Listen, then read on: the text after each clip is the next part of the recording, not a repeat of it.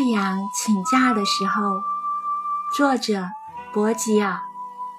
从前有个时候，城里人忽然悲观起来，生活真累啊！他们说，工作太多，娱乐太少，我们应该停下来，好好休息一段时间。于是，他们开始罢工，把所有的事情都搁置起来。一时间，所有机轮都停止了，烟囱里不再冒烟，干燥好一半的屋子围着高高的鹰架耸立在天空中。裁缝从此不拿缝针，皮匠不再擦蜡线，不再钉鞋底，店员紧闭店门，矿工停止下矿，渔夫不去张网。最高兴的要算那些牛羊了，它们快活的到处乱跑，高声大叫，再不会有人来管它们了。看到城里人都不做工了，乡村的农民们也都聚集在小茶馆里。他们说：“城里人都罢工了，我们为什么要去种田呢？我们也要罢工。”于是犁头。铁锄、镰刀、水车等农具，就再没有人去过问了。随你们便。城里人说：“我们的仓库里有满仓的米谷，我们的地窖里更有满窖的马铃薯。我们暂时还不需要你们的农产品。”看着地面上发生的这一切，月亮很痛心。世界上的人都着魔了吧？我在地球四周环行了数万年，从来不曾见过这样的荒唐事。工作是光荣的，他们现在却手指都不动一下，只能自取灭亡。我可不能像他们那样。月亮想，我要继续照亮黑夜。领着银黄色的星星羊群，在天空放牧。不过，太阳不这么想。看到所有农民都停止耕种，整天坐在茶馆酒店里打牌喝酒，他又灰心又愤怒。既然这样，我又何必再照耀着大地呢？他想。然后对地面上的人说：“你们既然不下种子让我培育成熟，不用我照着你们做工，我的照耀就完全失去了意义。你们去黑暗里逍遥吧。我是不愿意照耀一堆懒虫的，我也要请假了。”随你的便，人们满不在乎地说：“不管怎样，我们以后是不会再工作了。”太阳失望极了。西沉落山后，第二天果然没有升起。太阳真的请假了。有人哭丧着脸说：“这么一来，天要冷起来了，白天也将和夜晚一样黑暗了。”太阳不出，还有月亮吗？它会在夜里出来照耀我们的。乐观的人说。可是，到了夜里，天空还是一片漆黑，月亮似乎也请假了。人们很困惑，就都跑去问最著名、最博学的天文学家：这是什么原因？为什么月亮不在天空照耀？我这个嘛，天文学家说，它是没有办法来照耀了。太阳不发光，就连月亮自己也躲在黑暗里，因为它得先给太阳照亮了，才能把光反射到地面上。好吧，人们懊丧地说，那么就不用它照耀了。我们可以用电灯来照亮街道，用电炉来温暖房屋。于是，人们开始用煤烧锅炉，开动起巨大的蒸汽机，产生电流，通过千百盏电灯，把镇上每家每户都照亮了。他们还制造了煤气，用导管通往每家每户，点着煤气，这样就可以用电炉取暖，用煤气灶煮菜。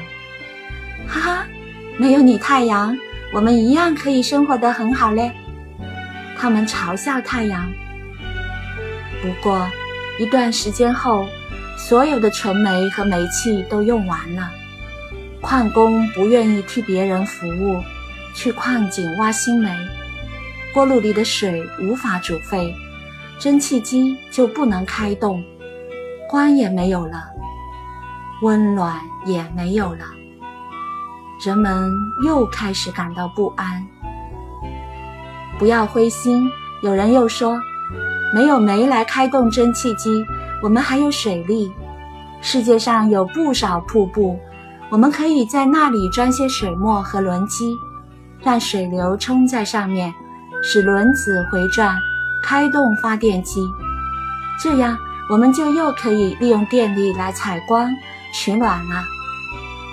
可当人们兴冲冲地跑到瀑布附近，却没有看到一滴水，怎么回事？困惑的人们跑去问最著名、最博学的气象学家：“请你告诉我们，那些瀑布为什么都干涸了？”嗯，理由很简单。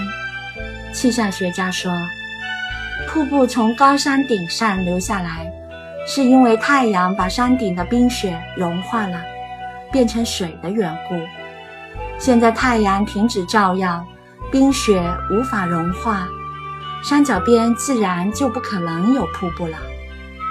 不过，山顶积起来的雨水本来也可以形成瀑布，可是没有太阳，河海里的水无法蒸发成水汽，升到天空变成雨云，也就不可能有雨和瀑布了。真该死！人们恨恨地说。为什么我们要任凭太阳摆布？现在还能怎么办？啊！突然有人尖叫起来：“我们可以利用风，风可以替我们转动风车，产生的风力可以运转轮子，开动发电机。不要灰心，我们可以建造巨大的风车。”哎呦！木匠和铁匠愤愤地说。大家又要过忙忙碌碌的生活了。这工作只是暂时的，风车一装置完工，大家就又可以过悠闲愉快的生活了。旁人安慰他们，这么一说，他们只好日夜赶造巨大的风帆和机器。终于完成后，只等有风，就可以把巨大的风车旋转，带动发电机发电。这样就又可以有电力、电光和电热了。可是，过了好长时间，他们一点风都没等来。不要说大风车了，就连微细的尘埃也飞不起来。人们又去问气象学家：“请告诉我们，什么时候会有风？”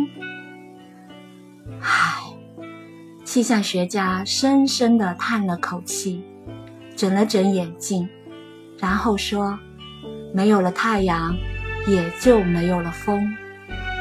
为什么呢？”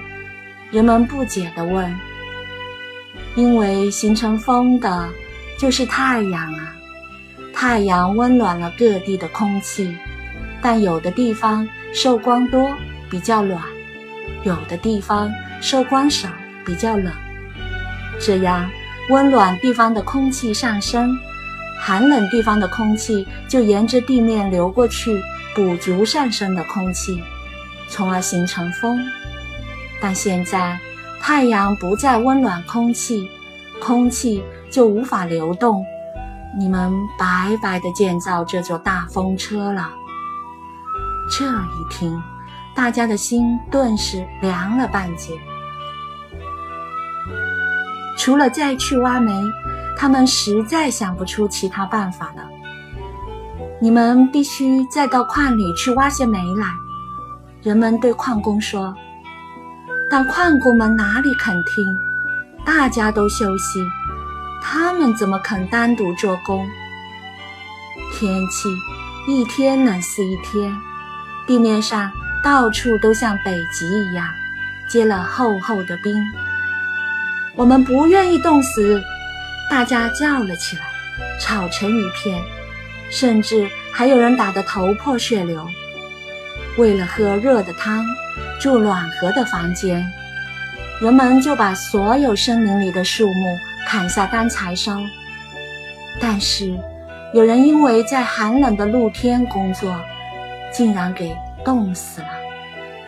海水也冻结成冰，足有一百多米厚。轮船不能到远方去装运粮食和其他日用品。渔夫不能撒网，森林中的动物都冷死了，空中的鸟类也冻僵了，落在地上，地面冻得像钢铁一样，根本无法耕种。可怕的黑暗依然笼罩着整个世界，冰冷的天空里，只有远处的繁星。还射出点点惨淡的微光，照到这不幸的没有太阳的地球上来。人们的处境越来越坏，不得不喊出：“我们要复工，我们要享受光明和温暖，我们要享受风和云，我们要享受清脆的森林和迎风起浪的谷田。”我们要享受小鸟的歌声和花草的芳香。我们要太阳回到天空。是的，太阳，太阳，它使我们快乐、舒适，万事称心。我们要复工，太阳再来照耀吧！大家齐声呼喊，声音震动了整个地球。